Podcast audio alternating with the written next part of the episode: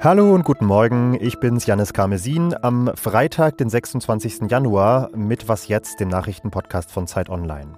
Wir schauen in dieser Folge nach Den Haag, wo heute eine erste Entscheidung im Genozidprozess gegen Israel fällt und nach langer Zeit mal wieder auf die Menschenrechtslage im Iran.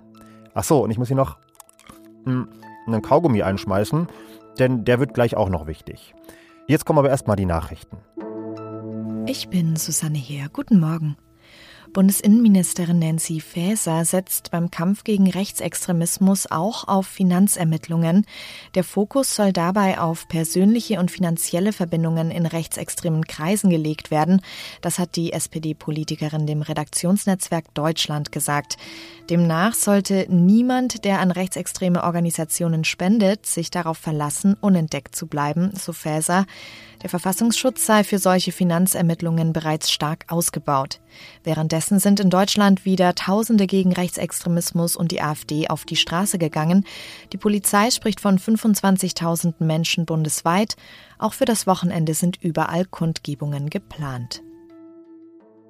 In den USA ist zum ersten Mal ein zum Tode verurteilter Mann durch Stickstoffgas hingerichtet worden. Menschenrechtsexperten hatten davor vor einem möglicherweise grausamen Tod gewarnt. Die Methode sei außerdem ungetestet. Expertinnen der Vereinten Nationen sprechen von möglicher Folter. Die Anwälte des Gefangenen hatten bis zuletzt versucht, die Hinrichtung zu stoppen. Drei US-Bundesstaaten, Alabama, Mississippi und Oklahoma, haben die Stickstoffhypoxie als Hinrichtungsmethode zugelassen. Sie war bisher jedoch noch nie angewendet worden. Redaktionsschluss für diesen Podcast ist 5 Uhr.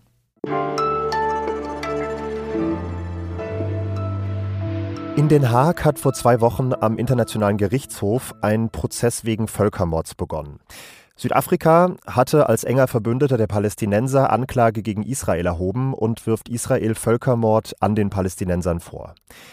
Die ersten Anhörungen sind jetzt durch und heute wird eine erste Entscheidung verkündet. Die dreht sich noch nicht um die Frage, ob Israel tatsächlich Genozid begeht, das wird deutlich länger dauern, sondern erstmal darum, ob die Vorwürfe plausibel sind. Und ein Schuldspruch könnte bedeuten, dass Israel zum Beispiel einen Waffenstillstand ankündigen oder mehr Hilfslieferungen zulassen muss. Wie vor zwei Wochen spreche ich deshalb nochmal mit Martin Klingst, der diesen Prozess für uns beobachtet. Hallo Martin. Hallo, schönen Tag. Schauen wir einmal kurz auf diese Anhörungen zurück. Wie sind die denn verlaufen? Also wie sind beide Seiten aufgetreten? Wie haben sie argumentiert? Die palästinensische Seite hat angeführt, dass die Maßnahmen, militärischen Maßnahmen der Israelis im Gazastreifen in ihrer Summe einen Genozid äh, bedeuten könnten und dass dies auch die Absicht der israelischen Regierung sei. Denn beim Genozid ist Voraussetzung, dass eine Absicht, also ein direkter Vorsatz besteht, Sie haben das begründet mit den großen Zerstörungen, mit dem Abstellen von Wasser und Gas und Elektrizität, mit dem Flächenbombardement, den schweren Bomben, die ganze Häuser äh, dem Erdboden gleich machen, den vielen Tausenden von Todesopfern.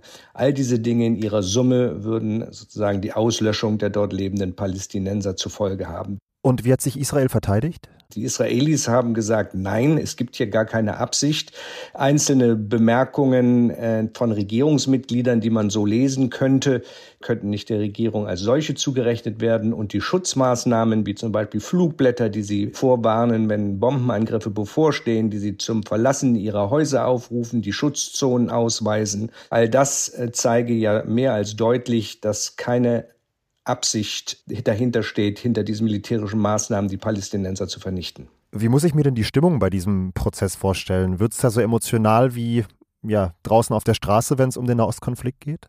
Nein, das ist ein ziemlich nüchterner Gerichtsprozess, in dem die Argumente vorgetragen werden. Natürlich konnten sie manchmal sehen, dass einzelne Anwälte schon auch angefasst waren, aber insgesamt war das ein sehr nüchterner Vortrag, der sich eben auf die juristische Argumentation bezog. Vor zwei Wochen hast du mir gesagt, dass Israel in diesem Hauptprozess, also bei der großen Genozidfrage verurteilt wird, hältst du für äußerst unwahrscheinlich. Wie stehen die Chancen jetzt bei diesem ersten Urteil? Ja, also es geht um diese einstweiligen Schutzmaßnahmen und es gibt ja sozusagen Präzedenzfälle. Und äh, Ich glaube, auf der Grundlage dessen, was der IGH in vorigen Fällen entschieden hat, wird es schwierig, dieses in diesem Falle völlig abzulehnen. Jetzt hat Israel in diesem Krieg zuletzt seinen Kurs so ein bisschen verändert. Es gibt mehr Hilfslieferungen nach Gaza, weniger Luftangriffe und die israelische Generalstaatsanwaltschaft will Äußerungen rechter Politiker untersuchen, die zu ethnischen Säuberungen aufgerufen haben. Inwiefern siehst du da einen Zusammenhang mit dem Prozess oder einen Effekt durch den Prozess? Da gibt es einen Zusammenhang. Bei der Prüfung muss das Gericht natürlich auch sehen, was macht Israel denn gegenwärtig. Und wenn es tatsächlich so aussieht, dass sie ihre militärischen Maßnahmen zurückschrauben, dass sie einzelne Politiker vielleicht vor Gericht stellen wegen ihrer Äußerungen, dann kann man auch davon ausgehen, dass das Gericht vielleicht zu dem Schluss kommt, dass Israel selbst schon das Notwendige tut. Immer wieder stehen dann Äußerungen von Netanyahu dagegen oder zum Beispiel die militärischen Tätigkeiten der letzten Tage, in dem äh, wirklich Hunderte von Palästinensern ums Leben gekommen sind. Aber es könnte durchaus sein, dass am Ende der internationale Gerichtshof sagt, es liegen äh, auch keine Gründe für einstweilige Schutzmaßnahmen vor. Gestern hat Israel übrigens kurzfristig noch einige Geheimdokumente deklassifiziert, die beweisen sollen, dass man intern Anstrengungen gemacht habe, um die Zahl der zivilen Opfer tatsächlich zu verringern. Auch das könnte also noch im Prozess einfließen. Martin, dir erstmal vielen Dank. Sehr gerne. Und sonst so? Sie hören ein Kaugummi, Geschmacksrichtung Kirsche Menthol. Das Aroma gab es in der Mittelsteinzeit vor ungefähr 10.000 Jahren wahrscheinlich eher noch nicht, aber Kaugummi wurde offenbar auch damals schon gekaut. Forschende haben sich für eine Studie einen kleinen schwarzen Klumpen aus einer Ausgrabungsstätte in Westschweden genauer angeschaut und da haben sie festgestellt, das ist Birkenharz, das von Teenagerzähnen weichgekaut worden ist. Einer der Co-Autoren der Studie sagt, wahrscheinlich wurden diese Gummis als Klebstoff für Werkzeuge benutzt, also wurden weichgekaut und dann angeklebt. Er hält es aber auch für möglich, dass diese jungen Teenager den Baumkaugummi einfach nur zum Spaß oder weil es ihnen gut geschmeckt hat, gekaut haben. Und da sehe ich sie dann direkt vor mir, diese Steinzeit-Teenager, mies gelaunt, lethargisch kauend, die Augen genervt verdreht. Und dann kommt die Steinzeitmama und sagt, Junge, wehe, das klebt später an der Höhlenwand.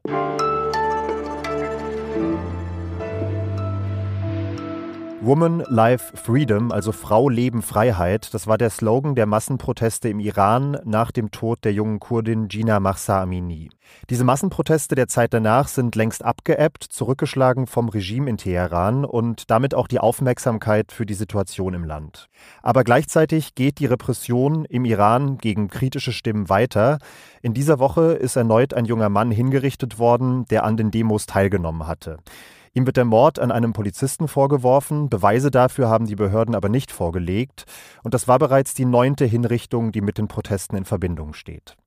Wir schauen deshalb mal wieder auf den Iran und zwar mit Farhad Payar, dem Leiter des Online-Magazins Iran Journal. Guten Tag. Ja, hallo, guten Tag.